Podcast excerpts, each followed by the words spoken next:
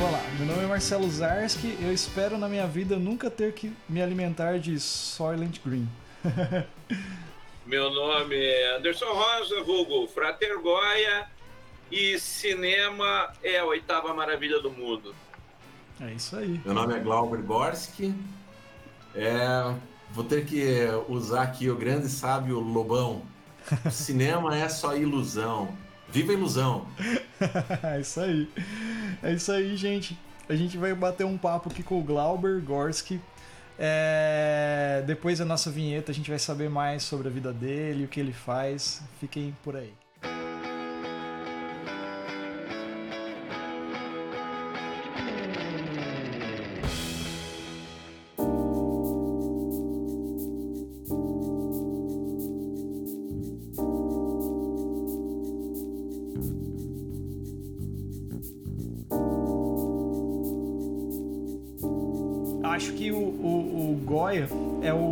Mais indicado para estar tá puxando o papo. E eu, eu tenho um monte de coisa que eu quero falar, tipo, no meio do negócio aí, mas acho que. É, acho que ele pode puxar algumas coisas bem. Que, que, vocês são amigos há muito tempo, então acho que dá para puxar algumas coisas bem lá no fundo ali que, que vai ser legal de falar. Mas uma coisa que eu achei bacana, é, que você colocou até no, no papo que vocês estavam tendo, que o, o falou, é, para falar um pouquinho sobre essa desmistificação né, do cinema, do cinema brasileiro e tarará.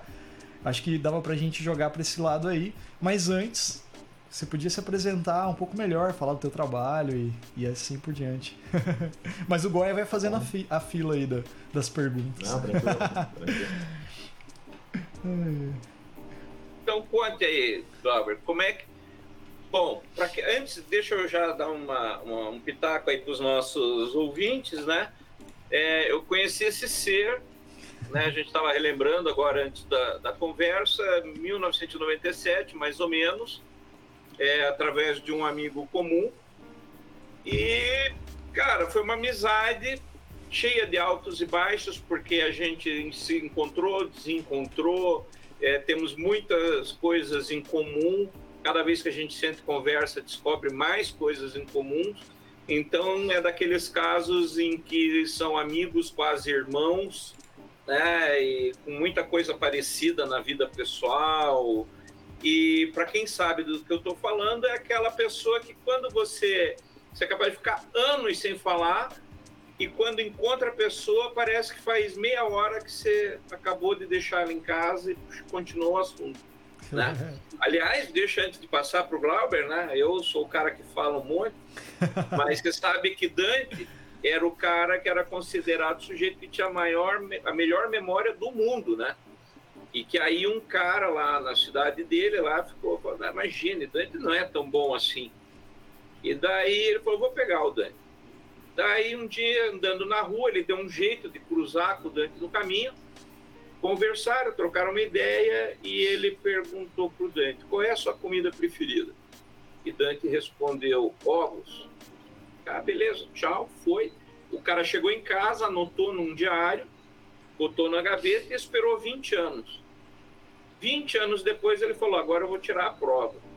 Pegou no diário, viu a pergunta que ele tinha feito, deu de cruzar com o Dante no meio do caminho de novo, conversou e no meio do caminho ele falou: de que forma? E o Dante respondeu, fritos. então, a minha, amizade, a minha amizade com o Glauber é mais ou menos assim: a gente termina a conversa sempre com uma reticências e daí emenda de novo dali para frente no próximo pedaço. né, Glauber? Se apresenta aí para o pessoal. É, há de se lamentar só essa nossa existência que é tão curta para ter tão poucos encontros, mas essa arte do encontro sempre é bem preservada. Pois bem, antes de eu conhecer o Anderson, é, que eu conheci como Anderson, né? Não com, com outro codinome. é, é, eu, aliás, eu conheci ele decorrente de um amigo em comum por conta do cinema, né? Por conta de eu ser um apaixonado pelo cinema e eu não entender o que, que isso significa. Ou pelo menos eu não entendia o que, que isso significava na minha vida. Eu, um cidadão cosmopolita, classe média, piada e prédio, como se diz aqui em Curitiba, um, um formado pelo cinema da sessão da tarde, do Super Cine, da sessão de gala, da sessão karatê, da sala especial, da cesta do terror, do corujão, corujão. nas salas de cinema quando a mesada permitia, né? E quando a criação caseira toda crivada de conceitos cristãos, católicos e tudo mais, é, mal permitiam assim sair de casa. E das duas opções que eu tinha na vida, uma ser um que eu mais tarde fui entender, né, como um artista storyteller, e a outra ser um padre, um, um diocesano, coisas que apareceram na vida, é, naturalmente com as primeiras namoradas, os primeiros beijos, ficou muito claro assim que eu queria da pessoal. E, e assim, é, o cinema, né? O cinema é um sonho impossível, né? Mas é um sonho possível. É, então eu devo dizer que o cinema é um sonho improvável daquilo que é ofertado para gente. E esse é um pensamento um pouquinho mais depurado para eu poder jogar um pouco no tempo e me apresentar ao mesmo tempo que eu vou me entendendo. Quando a gente é apaixonado por filmes, a gente não, não sabe bem ao certo o que, que a gente está curtindo, né? Se vai numa sala de cinema, assiste um Indiana Jones, ou assiste um filme de terror, ou uma comédia, e você sai da sala de cinema. Ou você liga a televisão faz a mesma coisa, ia nas videolocadoras, hoje nos streamings. E o que, que acontece com aquilo? Né? Tem pessoas que estão ali contando histórias para gente. E eu sempre fui apaixonado pelo processo audiovisual, é, começando pelo fotográfico, mas ao mesmo tempo, na paralela, um leitor ávido, um leitor da coleção Vagalume, da coleção Júlio Verne, da coleção Agatha Christie, é, na escola, isso lá na quinta série, sexta série, eu e um outro colega, o Jefferson Oliveira, a gente disputava no ano quem que era o aluno que mais pegava livros na biblioteca. E a gente tinha simplesmente a rotina de pegar esses livros infanto-juvenis é, e ler um livro a cada dia, a cada dois dias. E aí eu me tornei um leitor ávido. Isso foi até os vinte e tantos anos. Um, um sedento de informação, um nerd, por excelência. E ao mesmo tempo um apaixonado pela, pelo visual, pela arte visual, pela fotografia e pela magia do cinema.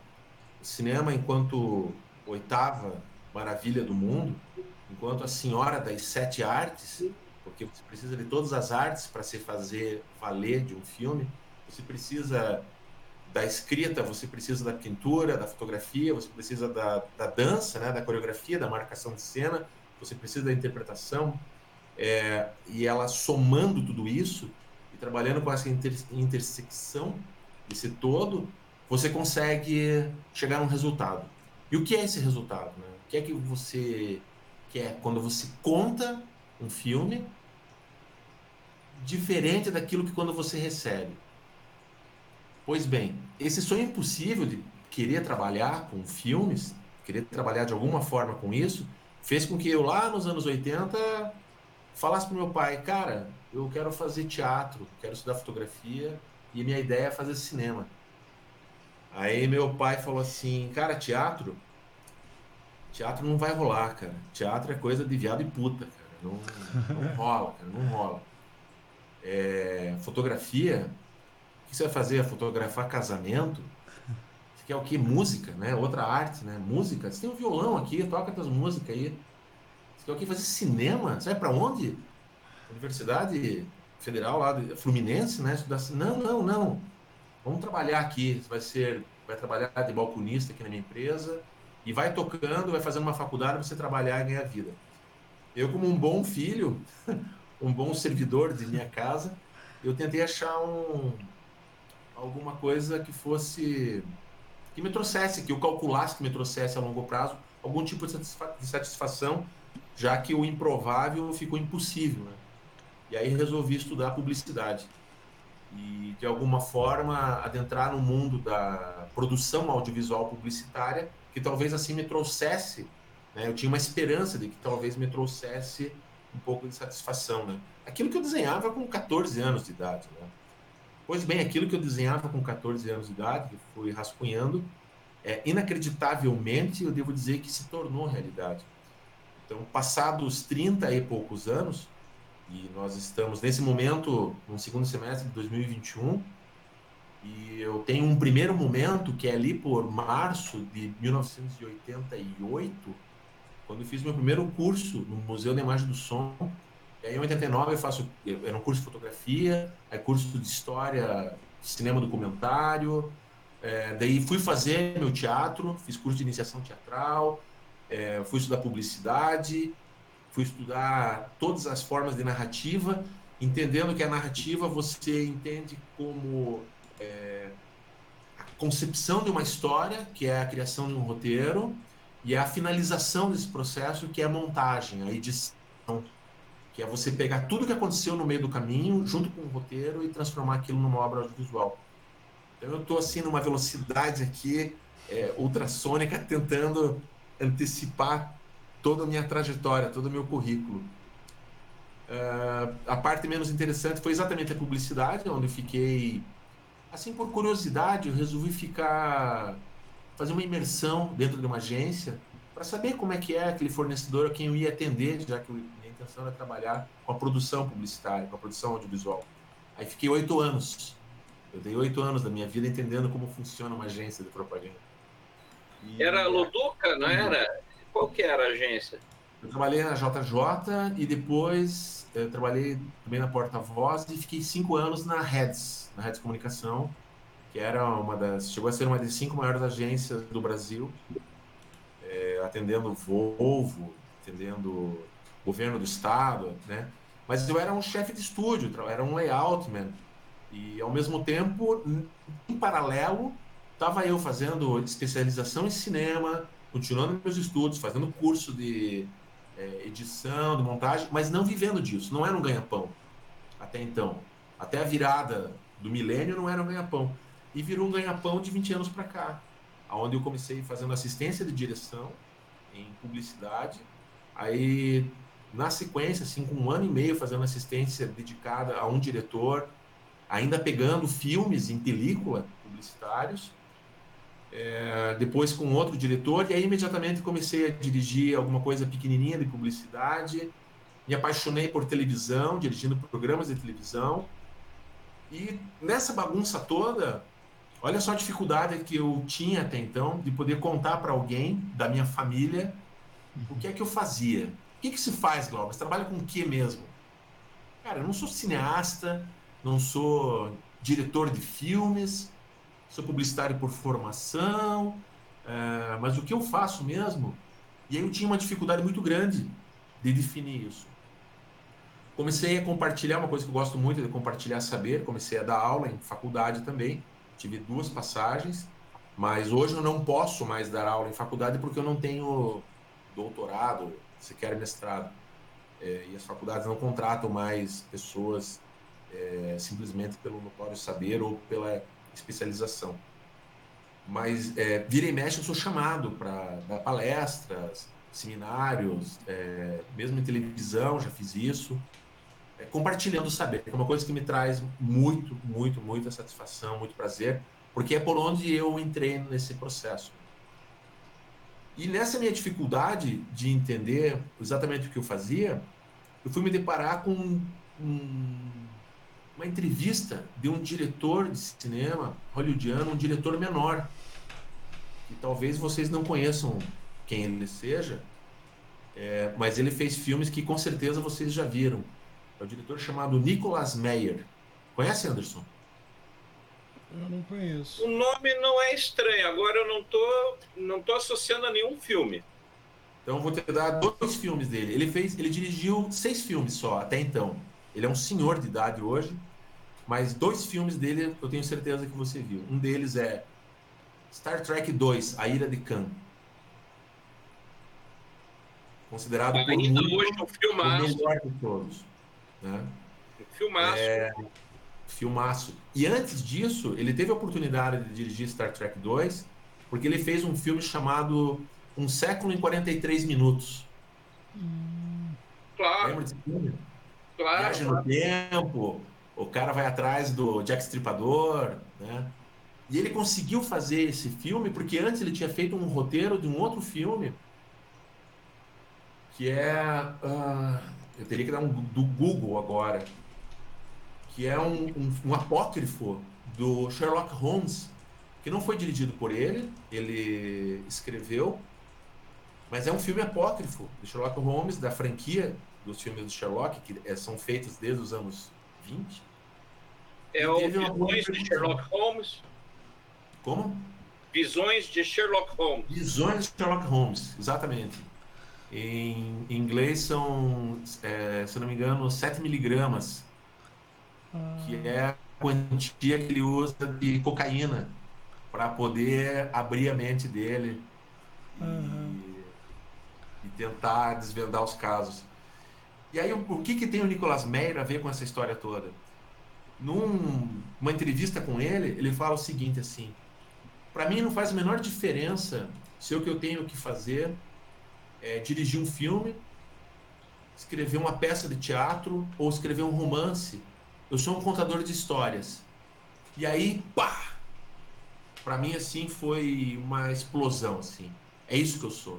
Eu sou um contador de histórias. Eu sou um apaixonado pela contação de histórias.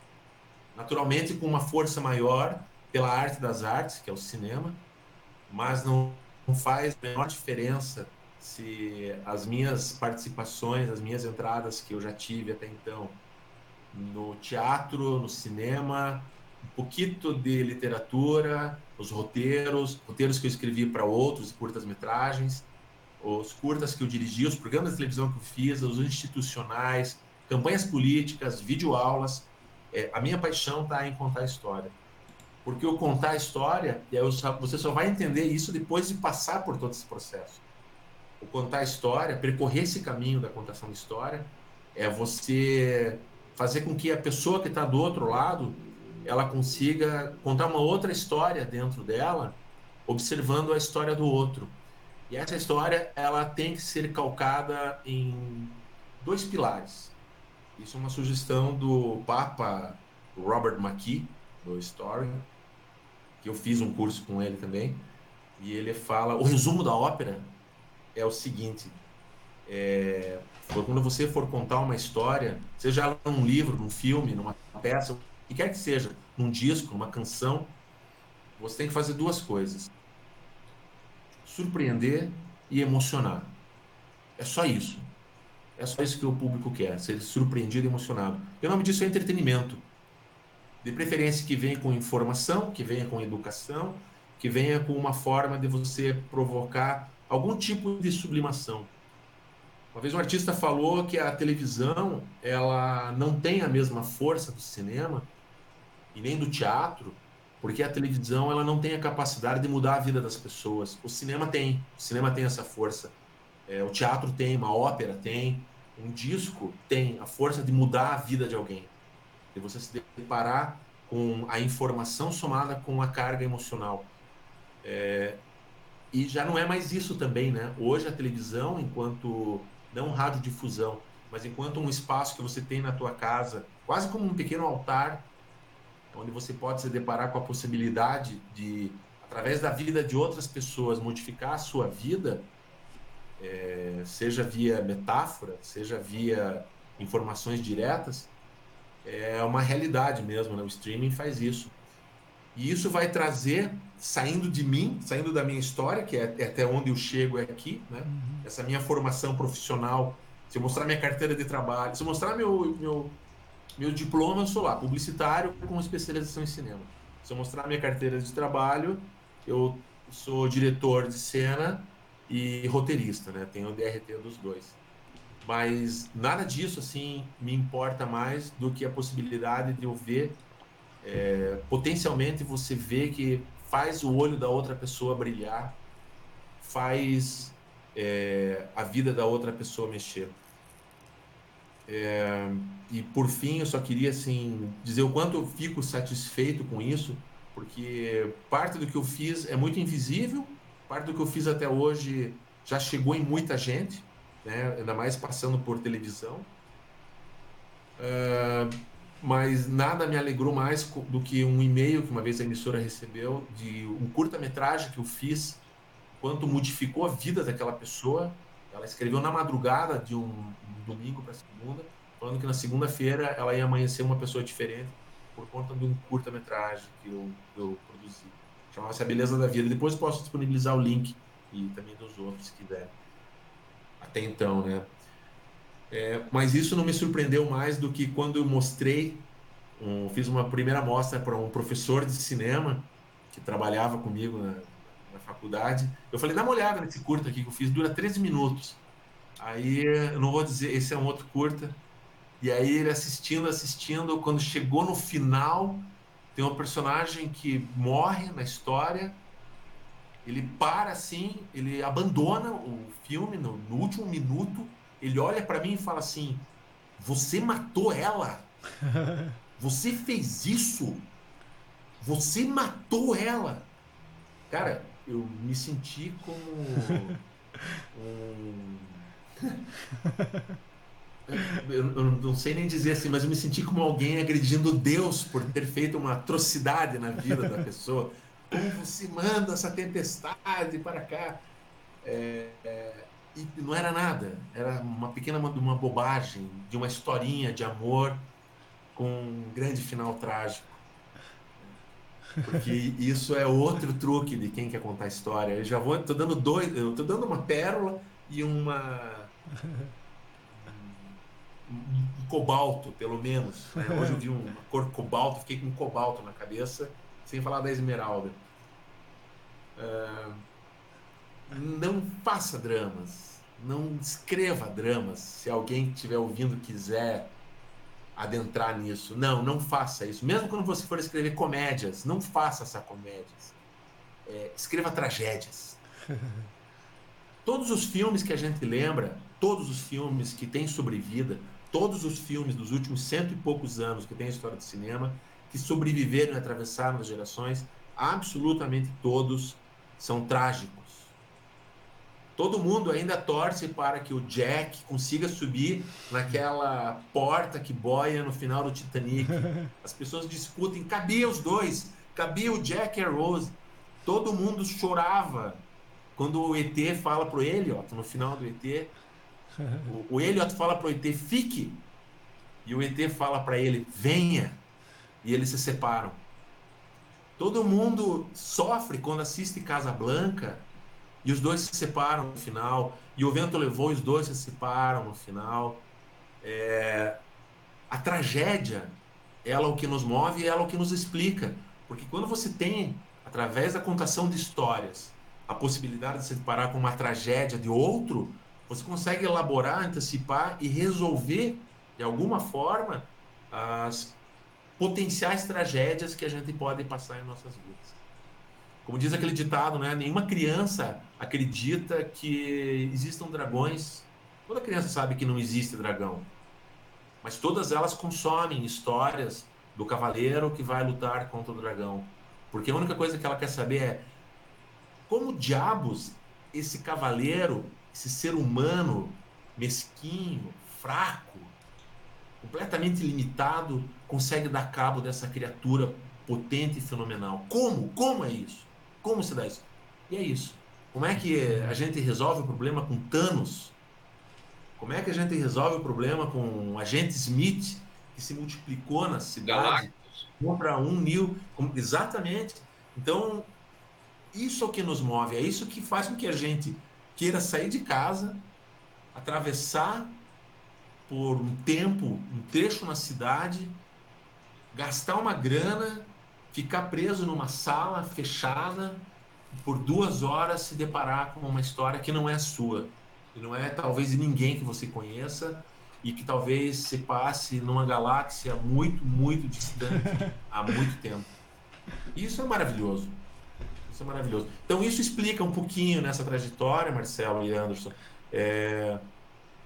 O que me trouxe até aqui, esse combustível que eu tinha lá atrás, desde criança, desde que eu assisti o grande filme iniciático de todos, que é a Fantástica Fábrica de Chocolate, é... e me empurra ainda, daqui para frente, ainda o que dá para fazer. Mas... Se com uma pequena história a gente faz isso, é... É isso que a gente precisa fazer. Como a última frase do Robin Williams, na última cena que ele fez numa noite no Museu 3, ele faz o, o presidente, né? É, e ele volta pro cavalo e quando vai sair o sol ele vai ficar congelado para sempre. E aí o Ben Stiller fala é, por que, que você faz isso, né? O, o, o, que adianta eu estar aqui? Né? O, qual que é o propósito disso tudo? E aí o Robin Williams, né? Essa é a frase do, é do personagem e é do Robin Williams. Ele fala assim, o nosso propósito é fazer com, com que a gente possa, de alguma forma, inspirar e motivar as outras pessoas. Hum. Essa é a função das artes, se é que a arte tem que ter alguma função que não seja outra além dessa. Pior, né? Não quer ser muito profundo nem filosófico, porque o meu negócio é, é bang bang, pipoca e explosão. Soco, tapa e grito o negócio. Não. Né?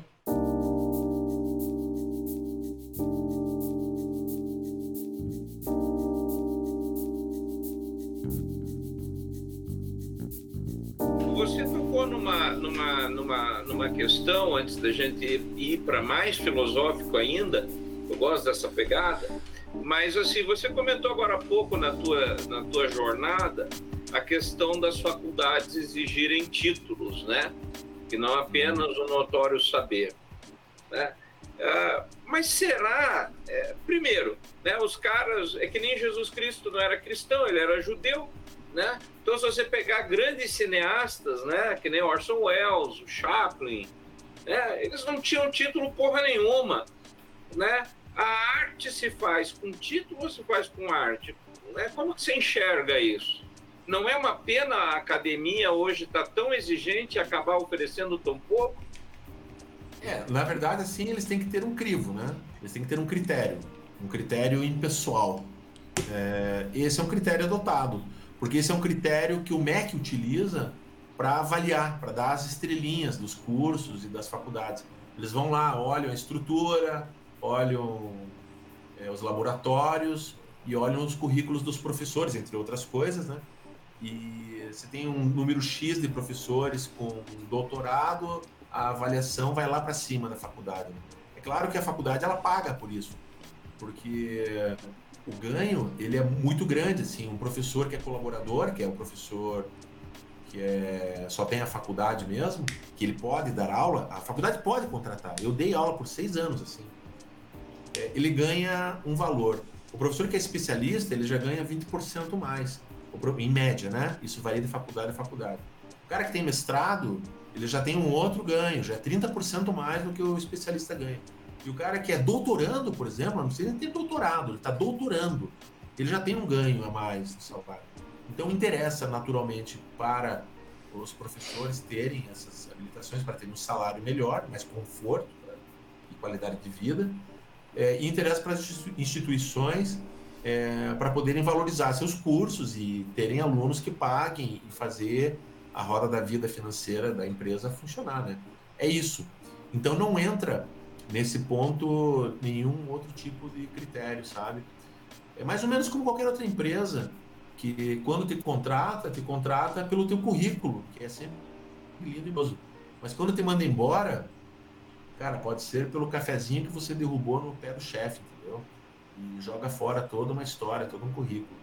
É, é lamentável isso, mas é, só é lamentável, vai se fazer o quê? Né? Pois é, mas aí isso é a mercantilização não só da educação, Sim né, e, e, da própria arte, né, mas eu acho que é um embotamento do espírito, né? Isso é uma opinião minha, né? Eu, é, não é, é óbvio. A gente entende que existe uma necessidade de mercado, de formação e tudo, e é melhor você ter um crivo para ter um mínimo de qualidade. Só que o problema é que fica nisso, fica no mínimo de qualidade, né? Porque na realidade você pega os caras que são espíritos livres aí gente que realmente às vezes tem coisa para contar, e esse cara fica eternamente marginalizado, né? O, o, Joseph Campbell falava isso, né? Ele nunca Sim. teve, uma, ele nunca fez um curso superior. Aí perguntava, mas você nunca teve vontade? Ele falou, vontade eu tive, mas eu achei que a academia ia me limitar. Então eu nunca coloquei o pé lá dentro. É o Joseph Campbell, cara, o cara que idealizou, né? Deu todo o background do, do Star Wars para George Lucas. Sim, sim. É, como um outro professor amigo meu falou assim, cara, por esse critério, é, Oscar Niemeyer nunca poderia dar aula em faculdade, porque ele não tinha especialização.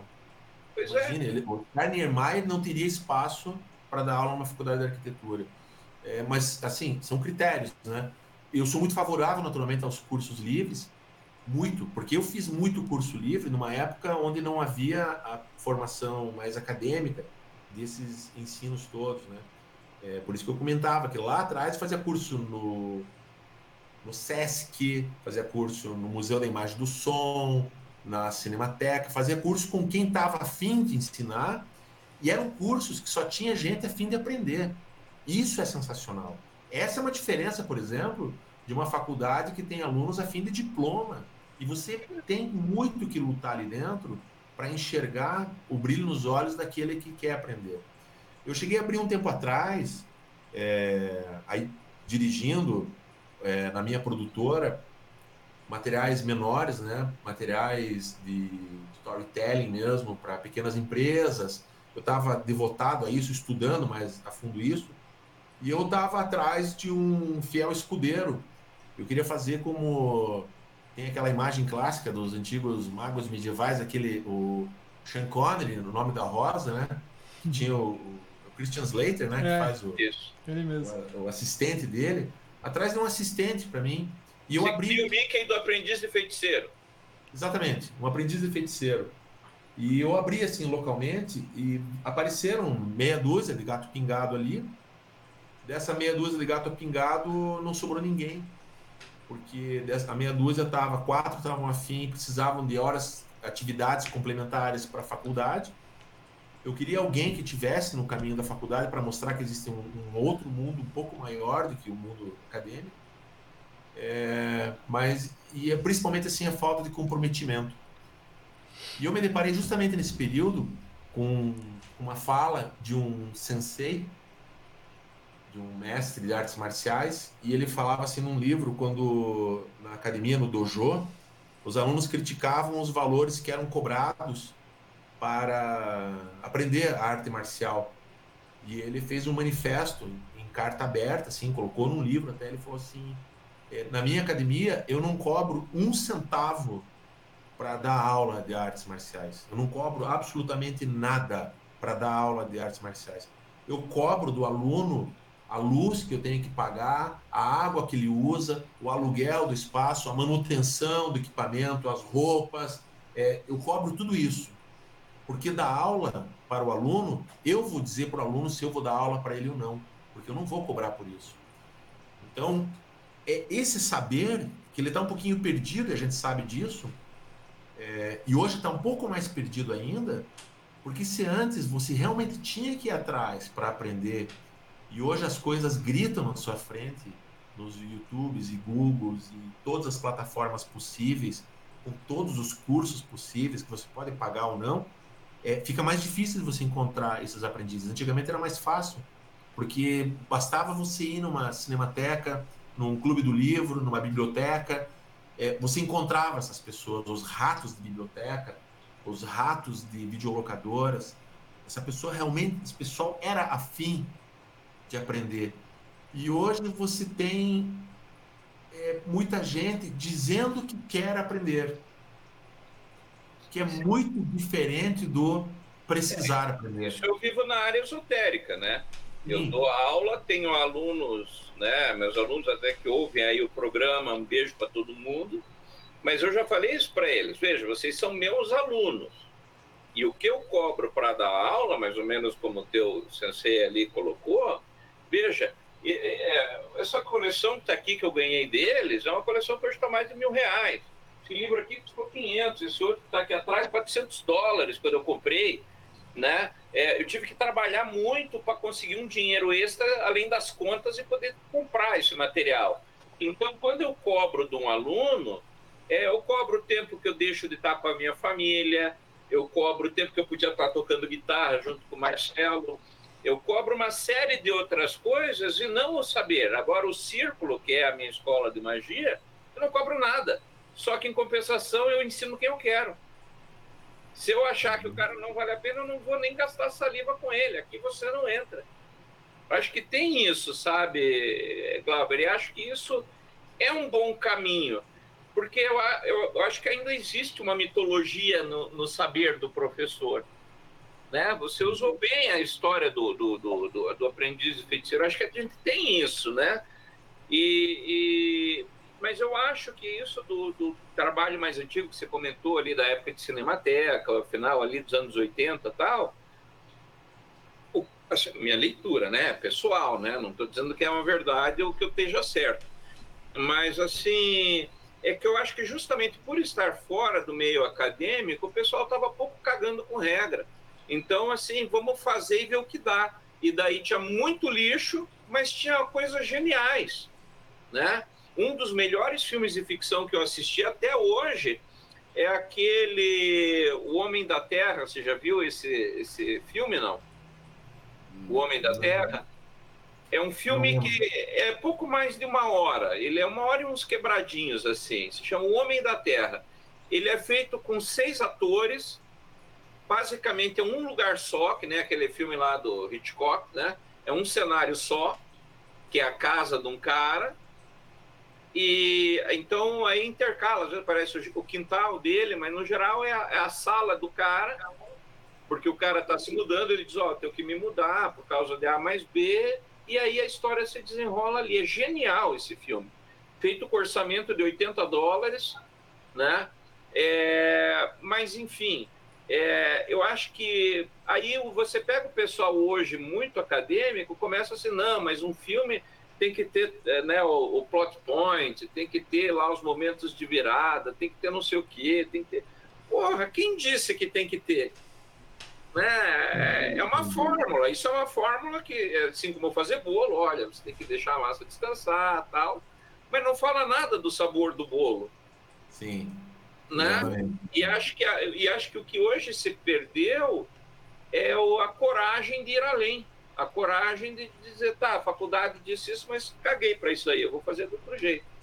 Né? E as pessoas querem ser aceitas. A coisa que a gente conhece da música os quatro acordes né, famosos aí, que 90% do mercado hoje é, é o mesmo padrão harmônico, né? então as pessoas ficam nisso, ah, porque isso aqui eu sei que eu vendo. Exatamente. Né? Para mim, acho que é. Não sei, mas a sensação que eu tenho é que o critério acaba sendo esse, né? É o ser, é o ser aceito entre, entre ser aceito e arriscar. Hum. Eu acho que tem, tem muita coisa que nem vocês estavam falando do que hoje em dia o mundo é muito rápido. Eu tava, eu tava vendo isso. As coisas acontecem muito rápido. Esse, esse aí é bom pra caramba. Simulacro. É, eu lembro de Matrix. O, mas assim, o, o Glauber, você tava falando é, de tudo isso que você tá falando, assim, pelo que eu consegui entender do, do que você passou, a, a ideia de que, na sua visão, não sei se é na sua visão ou é esse o conceito, o, o cinema é, é tipo uma história bem contada, vamos dizer assim, né? O, o, contar a história é muito maior do que outras outras, outras coisas que vão acontecendo, né? Vamos dizer assim. É, você tem essa visão de fazer cinema, ou, ou, como que seria isso, sabe? Por exemplo, se você pegar o Matrix, eu, né, pegando o gancho ali do, do Anderson, o pô, você assiste Matrix, né? Para quem assistiu na época, melhor ainda, mas para quem assiste hoje, né? Ele é um filme de ação, cheio de coisa, obviamente, cheio de inovação, mas ele tem uma história legal, que te prende, que te, sabe, que te emociona. Por exemplo, o, eu, eu gosto muito de série, né, ultimamente, e uma das séries que eu assisti há pouco tempo que eu achei sensacional, na parte de história e, e, e fotografia e tudo que acontece, foi aquela série alemã, Dark, por exemplo. Dark, uhum. Porra, eu achei que eu não consigo assistir uma série e ficar tão preso quanto eu fiquei com aquela série, com tudo, tudo te prende. Dá a impressão de que os diretores ao casal, eles falaram assim, vamos fazer uma história assim assim assado que, que vai, sabe, você fica preso naquilo. E para você assim, você o cinema, o fazer cinema, no caso, ele ele ele é contar uma história muito boa, ele envolve isso também, mas tem muito mais. O que que seria para pra gente aqui saber um pouquinho mais e para quem pra tá ouvindo. Para nós leigos. Pra nós leigos, assim, porque a gente gosta muito de cinema pra caramba, desde o cinema pipoca, né? Tipo, do cinema lá pra Marvel, por exemplo, que a gente foi, eu e o Anderson vamos no cinema junto assistir os filmes da Marvel, por exemplo. Mas a gente ao mesmo tempo gosta do cinema. Por exemplo, eu adorei aquele filme Mãe do Aronofsky, né, que saiu por último. Eu achei sensacional. E é uma outra vibe. Tem gente que assistiu e odiou, sabe? O que, que seria para você, cara, assim? Então, fazer, fazer cinema, a analogia mais próxima tem a ver realmente com a culinária, né? É, com a receita. E os ingredientes, se eu chegar com um, um chefe de cozinha e colocar todos os ingredientes básicos, ele vai fazer dali doces e salgados. Ele vai fazer cozidos e assados. Ele vai fazer fritos, vai fazer in natura, é, todos os processos disso. É, em todos os aspectos, da concepção da história, a forma de realizar aquilo. Agora, dentro de todas as etapas, dessas camadas de cascas de cebola que são possíveis, é, naturalmente, o cinema acaba sendo uma coisa muito pessoal, no sentido de gostar, né? Eu acabo consumindo de tudo um pouco para que eu descubra o que, que me interessa mais o que, que me interessa menos. E à medida que o tempo passa, você e o tempo vai diminuindo, você vai querendo ficar mais em cima daquelas coisas que você já meio que sabe que vai gostar. Eu prefiro reassistir Matrix do que dar chance para uh, algum outro. Não vou citar nomes aqui, porque sempre provoca. O cinema é tão pessoal que se eu falar que eu não gosto do cinema do Tarantino, já tem gente, como não gosta? Então você não gosta de cinema? Eu falei, não, não, não é isso. É, assim como eu gosto do cinema da Marvel, no sentido de eu assistir todos os filmes, é, eu também concordo com o Scorsese, por exemplo, quando ele diz que Marvel não é cinema. Tá? Por quê? Veja só, ele é, ele é pessoal, né? Você consumir, né? Dark, uma série também, para mim, fabulosa. Então, o cuidado que eu tomo em falar é o seguinte: para mim, para o meu gosto, eu gosto muito daquilo ali. Mas é preciso entender principalmente que quem, para quem não só quer consumir, mas de alguma forma quer participar. E não estou falando do cinema que vá passar, um filme que vai passar numa sala de cinema, mas que vai participar em algum tipo de contação de história, e aí eu gosto mais do termo realmente contação de história, de storytelling, é preciso considerar que. Nossa, tem uma viajada agora aqui. Mas é preciso. Eu fui longe, porque eu enxerguei um monte de coisa. Você falou de tanta coisa ali. Vai, é preciso... Manda ver, o é, microfone está contigo. Não, eu fui, eu fui para. Fui pro teatro, você falou da mãe, do Dark, o pá! Porque assim, ó, quando você disse que não gosta de tal diretor ou de tal filme, é, não quer dizer que aquilo é ruim, não quer dizer que aquilo é mal feito. Tem uma diferença aí. Eu sempre comentava, por exemplo, você pode não gostar de Titanic, mas é impossível você falar que Titanic é um filme ruim. Você pode não gostar de Forrest Gump, mas não tem como você dizer que aquele é um filme ruim. No, no critério técnico, artístico, cinematográfico. Não tem como você dizer que algum filme do James Cameron seja ruim. Eu sou fã do James Cameron. James Cameron é um maravilhoso de um contador de história. Ele Mas mais do que um aquela da é Anitta, né? O, aquele robô de batalha, Sim. Ila Anitta, uma coisa assim, né? Sim, aham. Uh Ele é fabuloso aquele filme. E é, é um filme porque... que nem saiu no cinema. Não, foi direto para stream por conta da pandemia. Mas é, ele, ele é um excelente de um roteirista. Só que ainda assim, eu sendo um apaixonado, vi todos os filmes de James Cameron mais de uma vez, é, alguns bem mais de uma vez, mas todos os filmes dele tem alguma coisa lá pelo segundo ato, pro terceiro ato, que me dá um sono. Cara, Alice, o Resgate me dá um sono. O Exterminador do Futuro 2, aquela cena do sonho da Sarah Connor, que ela vê o futuro, né, da bomba explodindo, ela tá dormindo naquela hora. Eu tô dormindo na sala de cinema, naquele exato instante. O Segredo do Abismo, que eu acho uma obra-prima. Para mim é o melhor filme dele até hoje, a versão estendida do Segredo do Abismo. Sim, sim, a versão estendida. O Segredo do Abismo, ele é um filme que por muitos anos ele ficou no meu top one de filme, porque ele atende tudo. Ele tem todos os gêneros lá dentro, ele, ele faz uma ode ao cinema, uma ode à trajetória humana. E ainda assim me dá sono. Tem um pedaço do filme que me dá um sono. Então é alguma coisa talvez que bata na minha frequência. Isso vai explicar porque o cinema ele é tão pessoal e as pessoas se apropriam disso, né? Porque tem uma coisa maior sendo dita ali, que é maior do que as pessoas e o nome do que está sendo mostrado ali, que é a história. Por isso que a gente consome. Outro dia eu tenho um, um filho pequeno, tenho um filho adulto e um filho criança. E aí eu coloquei, dei um play como quem não quer nada. Eu tinha feito isso com o filho mais velho já uma vez, quando ele tinha uns 11 anos. E eu coloquei para tocar o Jovem Frankenstein. E eu falei para ele, Dá uma, assista essa cena aqui. E era logo no começo, eu escondia os créditos iniciais, porque ele tem aquele modo de operar assim, ah, se o meu pai gosta, não deve ser muito bom, né? Então, tudo que eu ofereci pro meu filho, ele foi pro outro lado. Eu entendo isso porque eu fiz a mesma coisa com meu pai, e aí você vai aprendendo, né? Dentro da tua trajetória, como é que você conta histórias para os filhos, que é diferente de contar para estranhos. Aí eu dei, só dei um play numa sequência do Jovem Frankenstein, ele assistiu até o fim, ele não conseguia parar de assistir. Porque é uma obra-prima do Mel Brooks, ela sobrevive, ela passa as, as décadas e continua um filme vivo, mesmo com as pessoas, várias daquelas pessoas mortas. Chaplin, assim, por meu pequeno de seis anos, eu coloquei um pedaço de Chaplin outro dia, ele não conseguia parar de ver e começou a rir de um cara que fez um filme há mais de 100 anos. Você pega o Garoto, o Garoto de 1922, vai fazer 100 anos agora, 21. É, você pega os curtas-metragens ali de 1914 até 1919, tem mais de 100 curtas-metragens do Chaplin. Ele ri assistindo aquilo, porque tem uma coisa maior acontecendo, né? No entretenimento, mas por isso que é pessoal.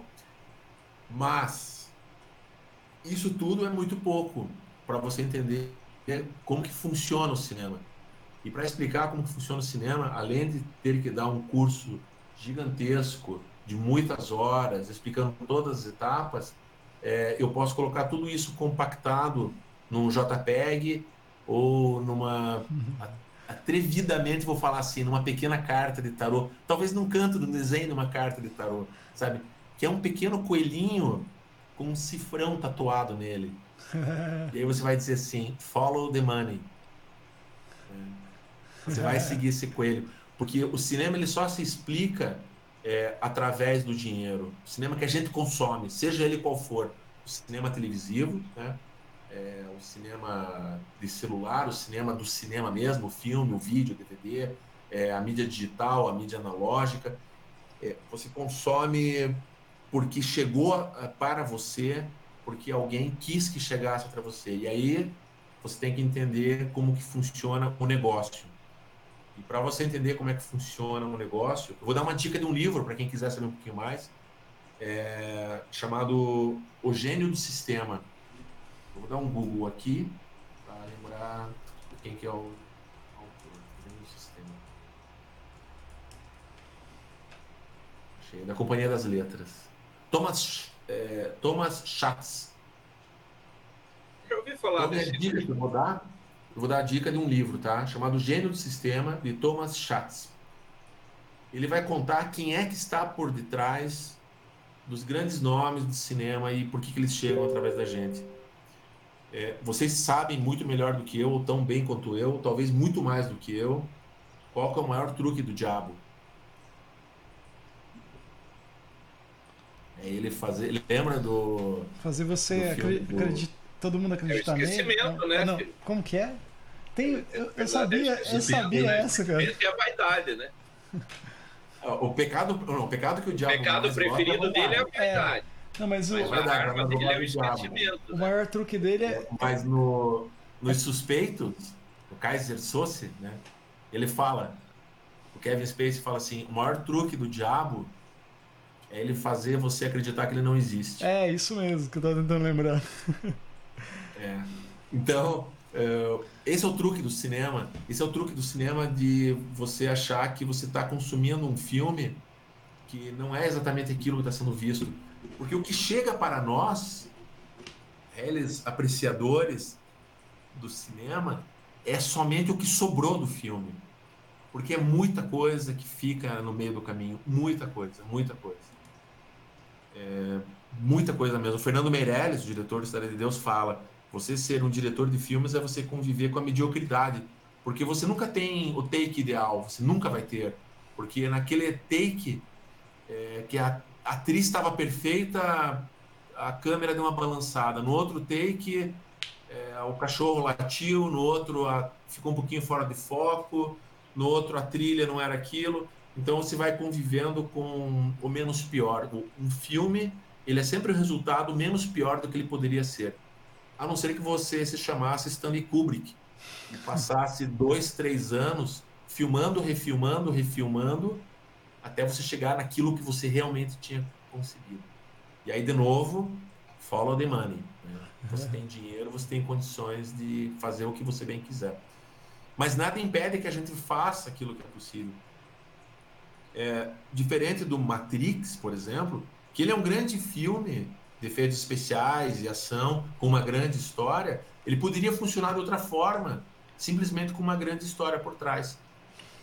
Por exemplo, tem é, quando você encontra refilmagens, né? Tem um filme, ou melhor, dois filmes baseados num livro, um livro russo chamado do Stanislaw é, Lem, é, chamado Solaris. Tem um filme do Andrei Tarkovsky e tem aquele outro filme do que tem o George Clooney. Sei. Já vou lembrar o nome do diretor aqui. É... São dois filmes que são baseados num único livro. E os dois filmes contam a mesma história, só que com valores diferentes. Com é do Steven Soderbergh. Hum. Exatamente.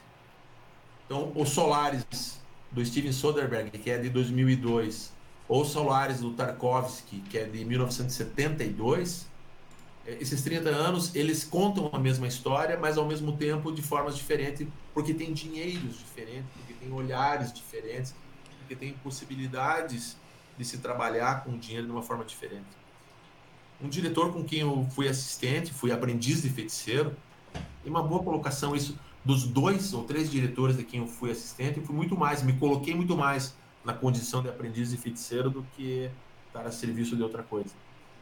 Ele falava assim, é, é, possível, duas coisas ele me falava que eu gravei assim dentro da minha alma, assim, tá tatuado dentro das minhas costelas. A primeira é, você pode contar qualquer história com qualquer dinheiro. Você só vai ter que descobrir como contar essa história. Você pode, inclusive, ter na tua história, por exemplo, uma cena de um acidente de carro. Mesmo sem ter um carro e um, fazer uma cena espetacular de um capotamento, uma colisão.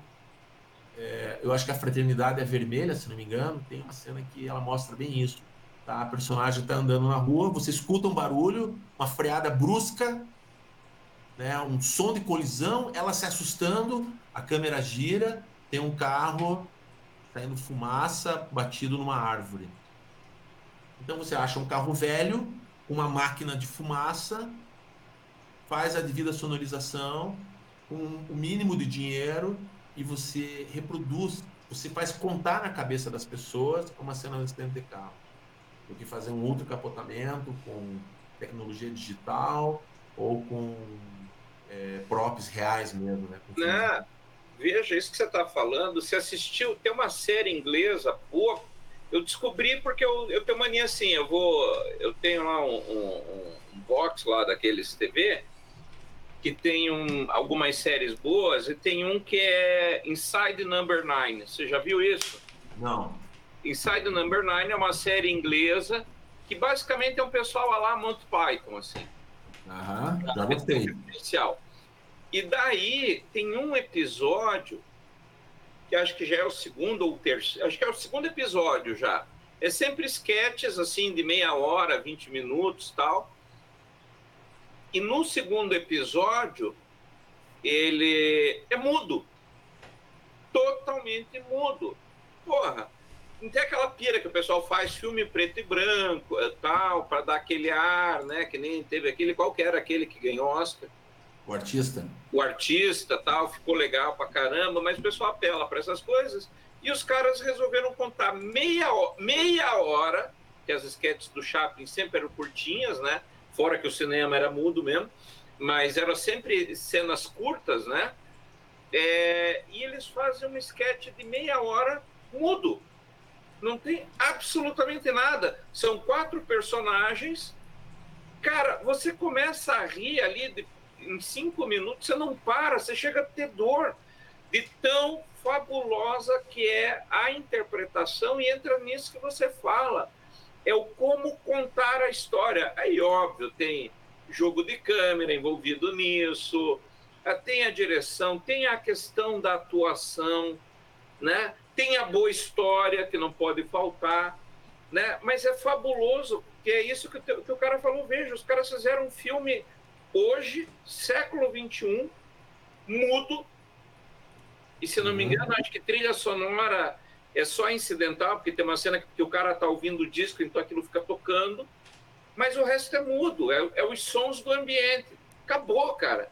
E você vê aquilo, assim, me, me, me, me, me surpreendeu tanto que eu falei, gente, esses caras são muito bons. Eles não são assim. É, é, é, é, você fica imerso naquilo. Você fala, você começa a ver, você, nossa, que troço chato, e vê aquele silêncio e tal. Daí a pouco começa a rolar as patifarias no meio. E você diz, cara, como isso é fabuloso. Né? É, e são 30 minutos que você fica colado na televisão vendo ah, ah, uma história. E você entende a história inteira. Se eu contar, vocês vão saber, se vocês verem, você vai saber. Só que, assim, você vê muito isso, né? O, o como o cara tirou, e o que é fabuloso para mim, dentro disso que você está falando, é como às vezes o cara, o suscitar, que aí acho que vai para o cinema de suspense, é muito mais importante que o mostrar. Os melhores thrillers sim. não dependem do monstro e da quantidade de sangue. Sim. Mas sim daquilo que você não vê. O próprio Alien, o primeiro, o que, que era aquilo? Sim, como tubarão, né? É. Tubarão, né? Tubarão é a música, pô. Até hoje você escuta a música, você. É, porque tem, tem um gênero que não é um gênero, na verdade. Eu sempre fui na locadora e não entendia. Por que, que tinha uma, uma prateleira escrito terror e na outra suspense? Eu pensava assim, cara, qual que é a diferença? E outras vezes era horror. E depois isso subdividiu, filmes gore, né, e tudo mais. Mas o suspense, ele não é um gênero. O suspense é um tempero que tem que estar em todos os filmes. Inclusive Sim. em comédia. Em comédia. É, o é, timing, né? É, não, não é só o timing, é o suspense, assim, o que é que vai acontecer? O que é que vai acontecer? Se você pensa um peixe chamado Wanda, que é uma comédia das mais perfeitas, é, ou o Convidado Bem Trapalhão, com Peter Sellers, você fica o tempo todo, cara, vão descobrir que esse cara é uma farsa no próximo minuto, como é que esse cara tá vivo ainda? Como é que ele tá... E é uma comédia. E ele é uma comédia porque você, em primeiro lugar, você não quer estar no lugar dele. Você só ri daquilo que não é, sabe? É, você está rindo porque não é com você. Né? Se não fosse uma comédia, é, se não fosse uma comédia, seria uma tragédia. Então são essas duas coisas. A comédia me é muito cara, assim, a mim, porque eu dirigi mais de 200 quadros de humor para televisão. Então a comédia, ela tem esses dois pilares também, que é, primeiro, não é com você. Ainda bem que não é comigo. Nossa, como é que o cara foi falar uma coisa dela, uma coisa dessas pro chefe da empresa? Que absurdo, é absurdo por quê? Porque não é com você. E segundo, não vira tragédia. Ninguém morre. Não pode morrer. Se você lembrar dos Três Patetas, do Gordo Magro, era cacetada, chute, soco, violento, Tom e Jerry, né? Mas ninguém morre. Não, uhum. há, não há uma tragédia que inviabiliza a coisa a não voltar à estaca zero. Os Simpsons, né? Qualquer comédia tem esse viés. A partir do momento que tem uma amputação ou tem uma morte, deixou de ser comédia e virou tragédia, vira filme de terror. Mas mesmo dentro da comédia, você tem um suspense. Você quer. O suspense é teu, né? O que, que vai acontecer? E a narrativa muda, ela é a melhor de todas. Ela é, em primeiro lugar, hoje em dia ela é desafiadora. Porque depois que o, surgiu o Kevin Smith e o Tarantino, que todo mundo fala pra caramba nos filmes, são diálogos ótimos, mas é um cinema falado, né? É, eu vou muito atrás buscando aqueles que contam através da imagem ou sugerem, como você falou. E aí eu lembrei, eu já anotei aqui o Inside Number 9 aqui, e eu vi que o nome desse segundo episódio é A Quiet Night, uma noite quieta. é, e eu lembrei do Breaking Bad e principalmente do Better Call Saul. Fabuloso! Aí tem sequências. Um dia eu estava assistindo uma sequência com o Mike, que ele é tinha que matar alguém. Quando eu me deparei, eu vi que tinha passado alguns minutos e ninguém falava nada. Daí eu voltei e tem uma sequência de nove minutos sem fala. Ninguém fala nada e eu não conseguia tirar os olhos da televisão. Então, essa forma de contar a história é desafiadora e é maravilhosa. E se voltar para a indústria do cinema, tem dois cinemas. Tem o cinema arte e o cinema industrial, que tem que fazer dinheiro. Que ele quer parecer arte, mas não necessariamente é, por vezes acaba sendo. Mas ele não precisa ser. Ele precisa faturar, porque cinema é uma coisa cara. Mas se você é, é, voltar para a indústria hollywoodiana, a forma como eles trabalhavam era o seguinte: isso tem a ver com a escola um pouco mais antiga, que é a escola que eu estudei, a confecção do roteiro. Ah, no roteiro você primeiro escreve um storyline, daí você vai fazer uma sinopse. Depois da sinopse você desenvolve um argumento. Aí passou o argumento, você vai para um primeiro tratamento e do primeiro tratamento você escreve o roteiro. Não precisa ser dessa forma, mas essa forma te garante uma série de etapas. É, desde que isso esteja sendo apresentado a um proponente que vai colocar dinheiro. Porque à medida que você vai vencendo essas etapas, você vai garantindo que aquela obra vai virar um filme, de alguma forma. Porque não adianta você ter um roteiro escrito e alguém falar, cara, eu, eu escrevo o roteiro do. Essa história é clássica, né? Eu escrevo o roteiro do King Kong. E o cara, boa, maravilha, que roteiro maravilhoso. Só que tira o macaco, tá? E aí a gente vai fazer o filme. É, tem que reescrever. É outra história, não é mais a mesma história.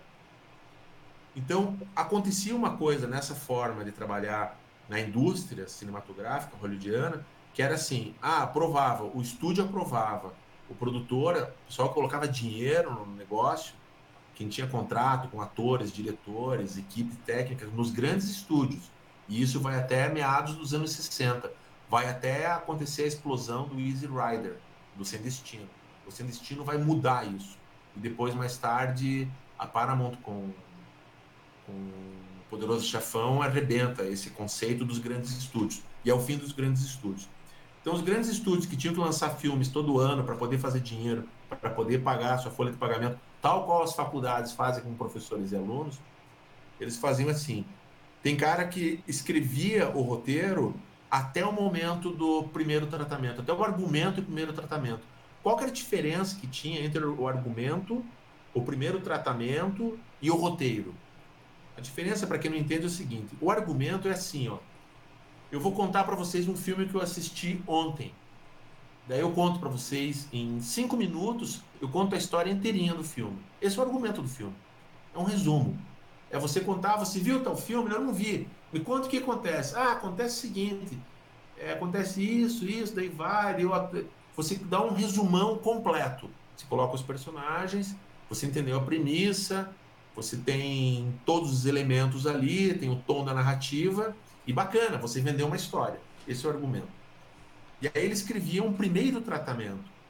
O primeiro tratamento, o que, que ele era? Ele pegar esse argumento e falar: bom, agora eu preciso colocar isso tudo na, no gabarito, colocar isso na árvore da vida. Começa aqui dessa casa, vai até outra casa. Passa por esse Não, ele não vai passar por esse caminho, ele vai tomar esse caminho. Então ele vai tomar essas decisões. Aqui ele foi convidado a cumprir a jornada. É, aqui ele se meteu a besta, ele não deveria. Então ele tem que pagar um preço por isso, né? Ah, o cara quer fazer um negócio? Ah, não vai dar conta. Vai sofrer um, um dano, parará, parará. Tal qual você jogar um RPG. Você monta isso.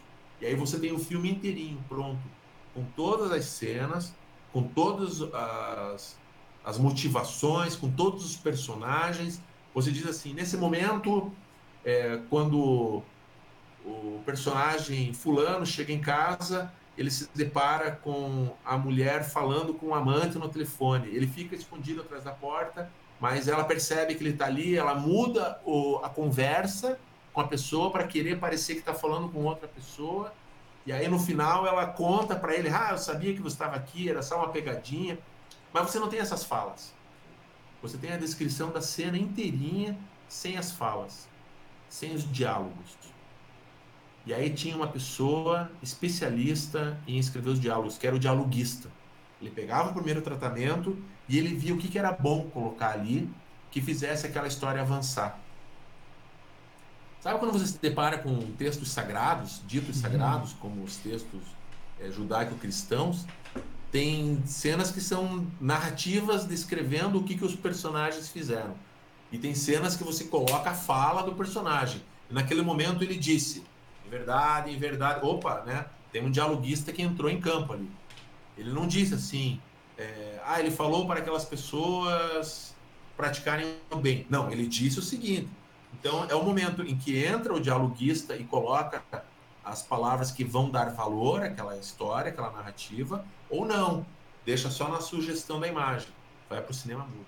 Então entender um pouquinho dessa forma de construir a história é uma coisa que faz com que a gente, sabendo disso, quando vai assistir um filme e se depara, né, ou uma série, e se depara com essa subversão, quando você se depara com Abbas Kiarostami, quando você se depara com o atual cinema sul-coreano, é, com o cinema argentino, que é maravilhoso, maravilhoso o cinema argentino, é, você consegue se surpreender e entender por que, que aquilo é bom, né? porque ele abriu mão de se utilizar de um recurso que é chamado clichê, né? mais do mesmo, que é o que a gente não quer, porque aí vai corromper aquela primeira regra do Robert McKee, que é surpreender.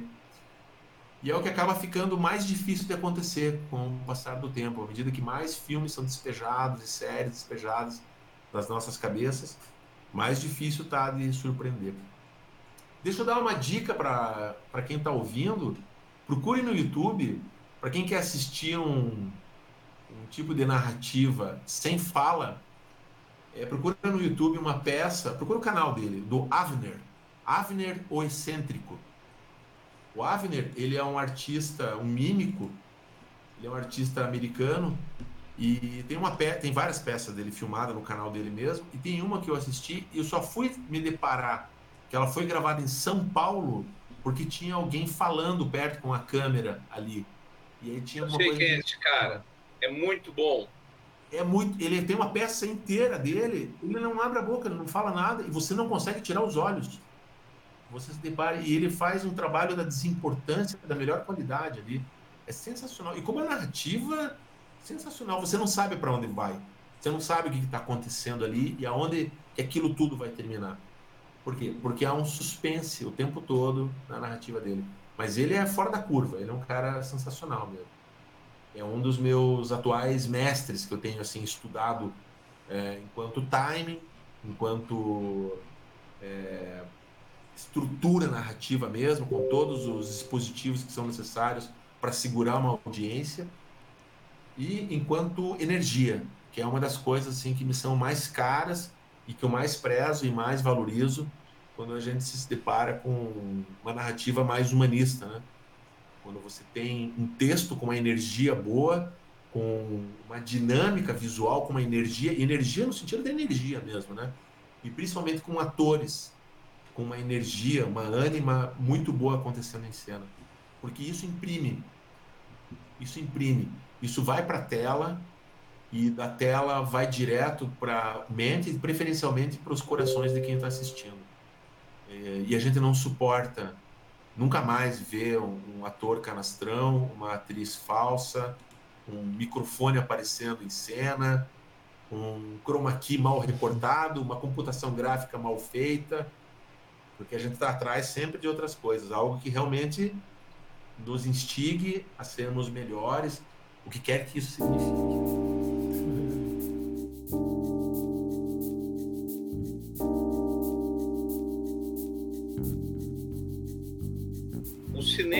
Tem a, a sua própria mitologia, a sua própria filosofia, né? É, e ele é quase, eu acredito, que independente do ser humano, né? porque apesar de de vez em quando é, você no geral se deparar com muita merda, tem algumas coisas que te, te, te arrancam a tampa da cabeça, né? É. E, e, acho que muitas vezes isso escapa até do próprio diretor.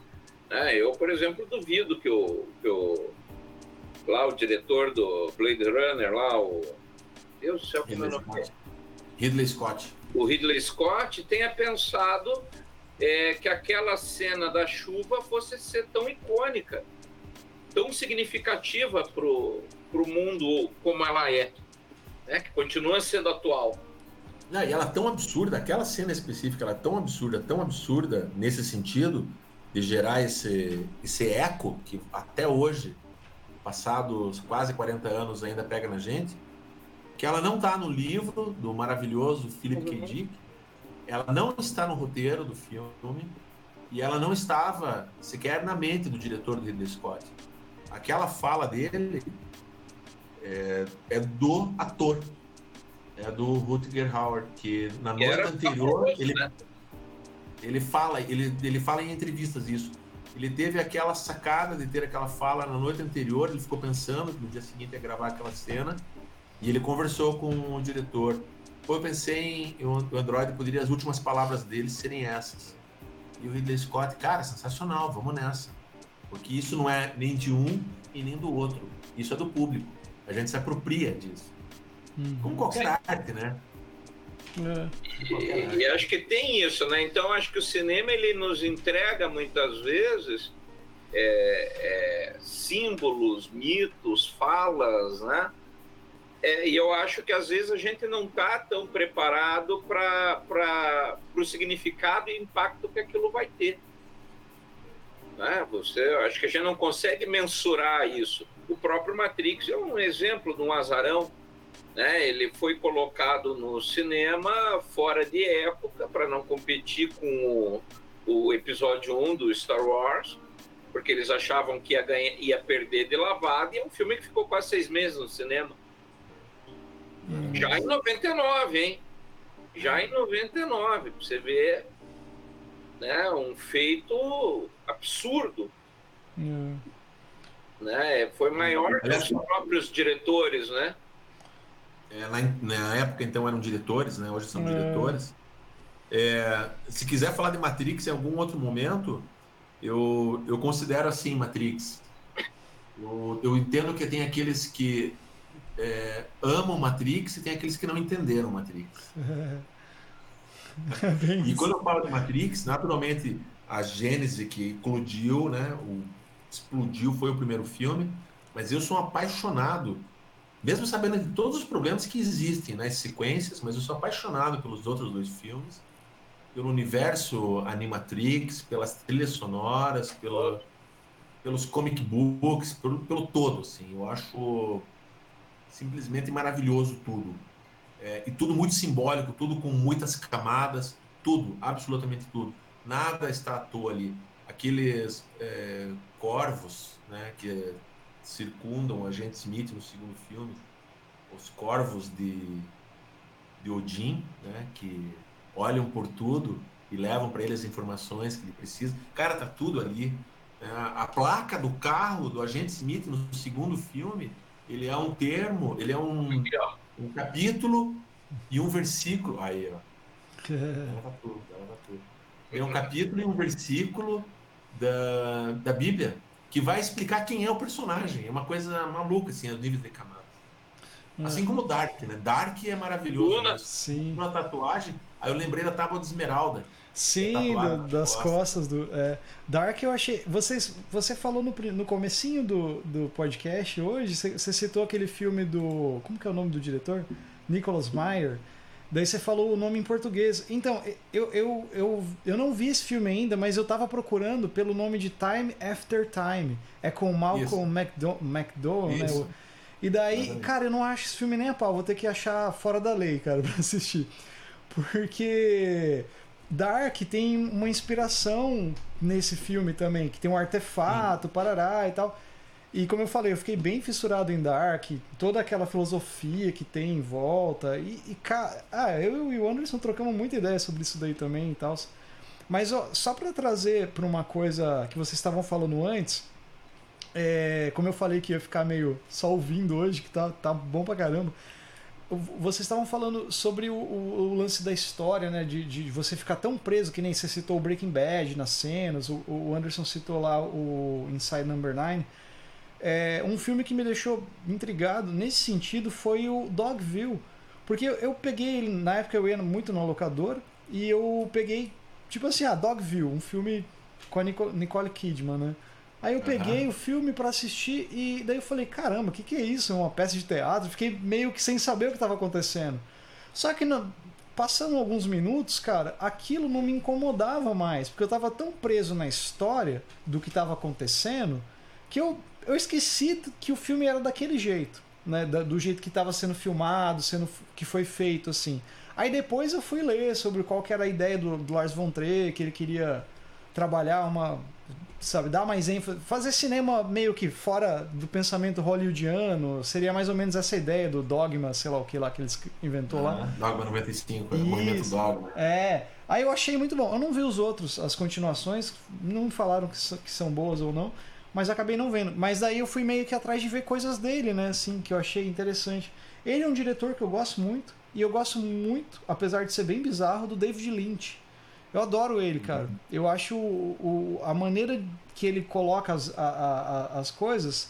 Eu não sei se ele tá drogado, o que, que acontece. Porque é muito louco, muito bizarro, mas ao mesmo tempo é muito interessante, cara. Dá a impressão de que ele, ele vê toda a podridão humana que acontece. Toda vez que eu assisto um filme, eu acho que é dele, não é? Que é um. Ai, Crash. Você já viu esse filme? Uhum. Que as pessoas batem o carro e, e tem uma, uma, uma, pira de, de Crash uma... é, do, é, do, é do outro maluco que é o David Cronenberg. É, cara, eu acho o David Lynch meio nessa vibe, assim, sabe? De Sim. bizarrices que, que fazem você ficar Gosto chocado. do Tarzan Sim. Eu achei muito legal. Mas é, esse eu não conheço, cara. Mas daí to, toda essa. A cela, a queda. Ah, sim toda essa, essa coisa de, da, da narrativa fica forte, cara, nessas coisas, né? Da, da, de uma coisa bem contada, que nem você falou, você não precisa ter, às vezes, todo o dinheiro do mundo. Se você tiver, com certeza você pode fazer algo muito bom, né? Mas se você Sim. contar uma história muito bem contada, assim, você faz. Tipo, deixa as pessoas presas, né? Assim, isso, isso eu acho muito, muito legal, cara. E eu, eu tento trazer isso que eu sou músico, né? Eu tento trazer essas coisas para música, assim, de alguma maneira, sabe? De, de sempre expor alguma coisa que tipo assim, que é minha, vamos dizer assim, mas que, que faça as pessoas ficarem pensando, sabe? Tipo, que não tenha lógica, que seja tenha uma, uma, uma coisa mais diferente assim, sabe? Mas é Bom, era, é, acho que era isso que eu queria, que eu queria expor, assim. É, eu, falo pra, eu falo algumas coisas, mas assim, tipo. É, é meio que para expor o que eu tô pensando. Que, que nem eu falei pra vocês. Hoje eu queria ouvir, cara. Quando o Anderson falou, cara, ele trabalha com cinema, não sei o que e tal. Aí eu falei, meu, vai ser muito legal. Tipo, porque eu adoro cinema, mas como eu te falei, eu não entendo nada desse processo sabe, que a gente tava conversando. E vendo você falar, cara, porra, eu fiquei mais interessado. Quando você abrir um curso aí de alguma coisa, me avise. É. fiquei mega interessado. E a gente pode trazer o Glauber em vários outros momentos, né? Sim, né? inclusive. numa única conversa, né? Inclusive, essa conversa sobre Matrix aí, gostaria muito de, de a gente gravar um episódio sobre isso, cara. Já fica o convite. Vamos armar isso aí. Isso aí vai tô, ser tô dentro. Matrix, já vi o trailer, já gostei do filme, sem ter visto. É, é eu tô nessa. E, e a gente tem que assumir que é isso, sabe? Eu é. sou, por exemplo, assim, eu sou um fã do cinema do Jack Chan. É, muito, muito, assim. Mesmo sabendo que tem muita porcaria que ele fez. Porque isso tem a ver com aquilo que a gente comentava antes, né? Não é porque é ruim, no sentido de mal feito, que você não possa gostar. Uhum. E não é porque é, você não gostou, que você não vai reconhecer que é super bem feito. Hum. Mas o que vale, é, se é possível, né, um raciocínio assim já mais é, elaborado, né? Se é possível contar uma história de uma forma que toque as pessoas, mesmo com pouco dinheiro, se você pensar o contrário, você vai entender que tendo dinheiro, a tua responsabilidade aumenta, você enquanto produtor. Tem um filme do. Com, aliás, do não, com o Kevin Costner, que é os Anjos da Guarda, não. Ele é um bombeiro da guarda costeira, é, já velho. Aí tem o cara novo chegando para tomar o lugar dele e tal. E eles trabalham é, em resgate de afogados, né? Afogamentos na praia, basicamente isso. Aí eles têm um, uma tarefa lá de salvar alguém que estão preso numa gruta, numa entrada de uma enseada assim de água, e as pessoas estão É ali. o Anjos da Vida, né? Anjos da Vida. É um filme ruim, cara. É um filme fraco. É um filme que não. Sabe, é, é só para ganhar um dinheirinho ali da bilheteria, você vê os atores famosos ali. Mas tem uma pegada no filme, num momento, que o Kevin Costner dá uma chamada no cara, que ele quase é, se afoga para salvar o afogado.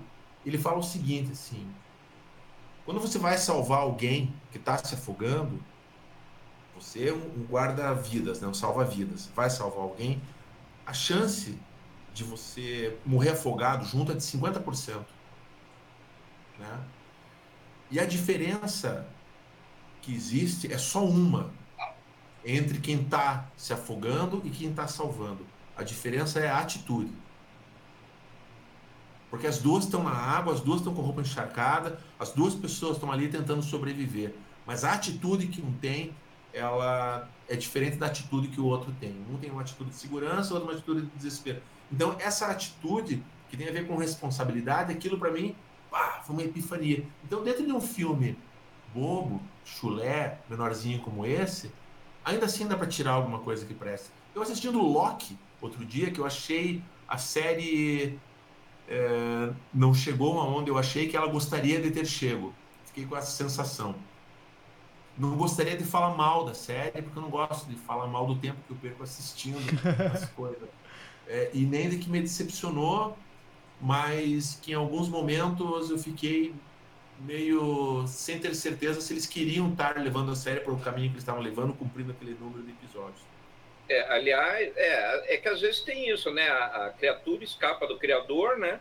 Sim. Então, de repente, eles fizeram uma série menos pretensiosa, ela se tornou pretensiosa, e eles não Sim. souberam lidar com isso, tem isso, né? Ou você tem séries que nem como Legion, que a série inteira. Você assistiu Legion não? Não, não vi, não sei do que se trata. É três temporadas, é o filho, é o mutante mais, mais fudido do universo, é filho do Xavier nos quadrinhos, uhum. né? E, e a série é total psicodélica. Assim, são três temporadas, até quase a metade da terceira temporada você fica, what a fuck, sabe? E daí ela entra numa espiral de fechamento. Quando a série termina, você fala assim, cara, uma das melhores séries que eu vi na vida. Então é um troço absurdo, assim. E eles vão você vê que a série está o tempo inteiro desencontrada, assim, que ela vai indo, vai indo, mas onde o cara quer chegar? Você não entende onde ele quer chegar.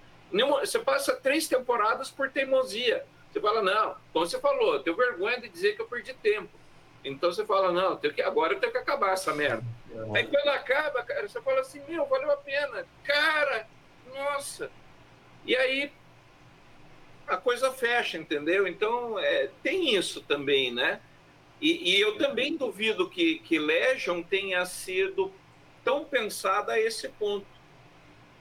Eu acho que ela foi um caso desses que também escapou, só que o final o cara se deu muito bem. Hum, né? Ele conseguiu resgatar e. Engraçado, você falou, eu lembrei até do Arquivo X, que a gente também era fã. Nossa. Sou fã ainda. Não vi essas novas temporadas aí. Mas eu lembro bem assim quando o Chris Carter falou: é, eu devia ter parado com sete temporadas, que era o que ele tinha Imenso, planejado, é... planejado. Mas o dinheiro falou mais alto, mas me arrependo. Foi muito bom o dinheiro para todo mundo, mas do metade, da metade da sétima temporada até metade da nona temporada, você pode jogar fora. No sentido do arco narrativo, mitológico. Uhum. Tem coisas muito boas ali, mas ela pesa para baixo, como alguns capítulos, alguns trechos de Lost também teve isso. É, mas o que vale entender é o seguinte: ninguém, absolutamente ninguém ali, mesmo em filmes mais pobres, mesmo nas circunstâncias mais complicadas, ninguém, do roteirista ao ator, do produtor ao diretor, da maquiadora, de quem quer que seja, ninguém está querendo fazer um filme ruim. Tá Uhum. todo mundo querendo acertar. Então, quando você se depara com um filme ruim, que não chegou lá, é, eu olho para aquilo com muita piedade, porque eu sabendo como é que funciona todo o processo, eu penso assim, caramba, cara, ninguém queria chegar nesse resultado. Todo mundo, não falando assim, todo mundo quer ganhar o Oscar. Cara, todo mundo quer, quer ganhar um dinheirinho e ser reconhecido, ter notoriedade. é, Aquele, divertir qual que é aquele filme do Anthony Hopkins? Que tem um que é, eu acho que o sonho, alguma coisa assim dele, você já viu? Que é um filme que também estouraram, nossa, filme Anthony Hopkins, não sei o quê. Cara, uma bosta de filme. Eu falei, como é que ele fez isso? Como é que ele fez isso? Como é que Anthony Sabe- Hopkins chegou nisso? Eu não vi esse filme, eu quis, eu quis ver ele e depois falaram, não assista, não assista. Eu vou muito nessas recomendações. Esse filme, o roteiro dele original, só para você ter ideia, era para ser uma continuação tá, do Seven. Ah, Olha como a coisa se desvirtuou, não sobrou nada. Mas o roteiro original era uma continuação do Seven. Daí você vai subvertendo, porque quem manda é quem tem a grana. E quem tem a grana quer agradar todo mundo. Então a diferença do cinema, e a gente poderia fazer um outro bate-papo só explicando a diferença entre filme e cinema, que não são a mesma coisa. Ver filme é diferente de gostar de fazer cinema ou ver cinema. Fazer cinema é você levar as pessoas para uma sala e fazer com que as pessoas fiquem lá assistindo. Agora, fazer filmes, filmes a gente consome em qualquer lugar, né? Tem essa diferença. Ah, Ah, fazer cinema significa muito dinheiro, porque muito dinheiro tem que ser devolvido. Por isso que ó, as salas de cinema são plenas de filmes blockbuster, porque é muito caro. Ô, né? ô Glauber, é, a- acho que a gente pode, para não alongar muito o papo de hoje, a gente pode ir meio que para uma reta final aqui é, e combinar mais assuntos aí pra gente estar falando. Sempre. Ah, tamo né? junto. E, cara, a gente sempre faz no, no final é, um merchan né, de quem tá aí, né? Então, assim, deixa para quem quiser contactar você, você dá aula, dá curso, você tem sua produtora, como, como que é? Como que te encontra Cara, me encontrar, para me encontrar em rede social, é meu nome e sobrenome tudo junto, Glauber Gorski. Não Aham. conheço nenhum outro homônimo. Então, o Facebook é esse, LinkedIn, Instagram, tá, tô ali, Twitter. Aham. Não estou muito ativo em todas elas. É, tive um pouco de estafa um tempo atrás aí por conta de desse período de pandemia. Eu Aham. lancei um curso no passado de introdução a, a quem quer fazer produção caseira, né, para aquele momento assim, porque eu, eu tenho, eu- como eu dei aula, eu, a minha família toda assim meio recheada de professores. Meu irmão é professor, minha irmã é professora. Gosto muito da docência. E aí quando começou a pandemia, eu vi a coisa toda degringolando, os professores abandonados em casa, cada um precisando se virar, acomodava, e ninguém estava ajudando nesse ponto. Aí eu resolvi fazer um curso e eu disponibilizei online para voltado mesmo para professores e para aqueles que precisavam de alguma forma utilizar a ferramenta à distância para a docência. E me custou muito caro em termos de energia. Eu coloquei absolutamente tudo. Uhum. Então eu entrei numa estafa, por incrível que pareça, assim, é, porque eu tive que pular o, o balcão e ir para outro lado. Eu fui para frente da câmera, coisa que eu não fazia. Aham. É, Eu me, eu- todas as vezes que eu fui para frente da câmera ou que eu subi num palco, quando eu já me apresentei, seja atuando, as experiências, considero muito mais experiências, né? Atuando, cantando, são no sentido de procurar melhorias no meu no meu dever, né? No meu chamado enquanto diretor, enquanto contador de histórias. Então eu faço, eu participei de oficinas, por exemplo, de interpretação para que eu melhorasse meu trabalho como diretor de atores. É, e aí, só que naquele momento eu tive que me virar nos 30, porque como a ideia era fazer um curso para você aprender em casa, com celular, câmera, o que quer que seja, a escrever, gravar e editar todo um conteúdo, eu me obriguei a fazer isso sozinho, para mostrar que era possível. E foram dois meses muito intensos, assim, com conteúdo bem legal. E aí eu acabei criando um pouquinho de, de, de um, um overtraining, sabe? Aham. Então eu fiquei um pouquinho fora até das redes sociais, assim, só colocando foto de família, bonitinho, divulgando um outro trabalhinho. E fiquei voltado nesse período mesmo todo, até há pouco tempo, é, gravando videoaulas aí, gravando videoaulas até para o governo do estado. É, fiquei responsável, passou na minha mão quase 15 mil aulas, eu dirigindo e coordenando a pós. Foi um projeto gigantesco, gigantesco, assim, de imersão em videoaula e vídeo educação. Mas há pouco tempo eu saindo disso, né, subindo para a superfície, comecei a retomar meu processo de contação de história mesmo, mais autoral. É, aí no canal do YouTube, eu já estou começando a elaborar algumas coisas. Algumas coisas eu gravei em casa e no sentido de experimentar mesmo, né? É, fora isso, meu trabalho realmente é como é, na área audiovisual. Trabalho mestre é enquanto diretor de filmes publicitários, filmes é, institucionais. Esse é o meu ganha-pão, esse que traz comida aqui em casa. E um pouco de docência sempre que possível, participando de cursos livres, dando, participando de palestras ou coisas do gênero para quem quer realmente, é, como eu falei antes, quer aprender, né? hum. mais do que o. Porque são duas coisas diferentes, né? Quem ensina e quem aprende, né? Então, quando a gente consegue juntar no mesmo instante a pessoa que está querendo ensinar com aquele que está querendo aprender, uma mágica acontece. Né? Uhum. É, Para mim, é, é a minha grande motivação alquímica dentro desse todo.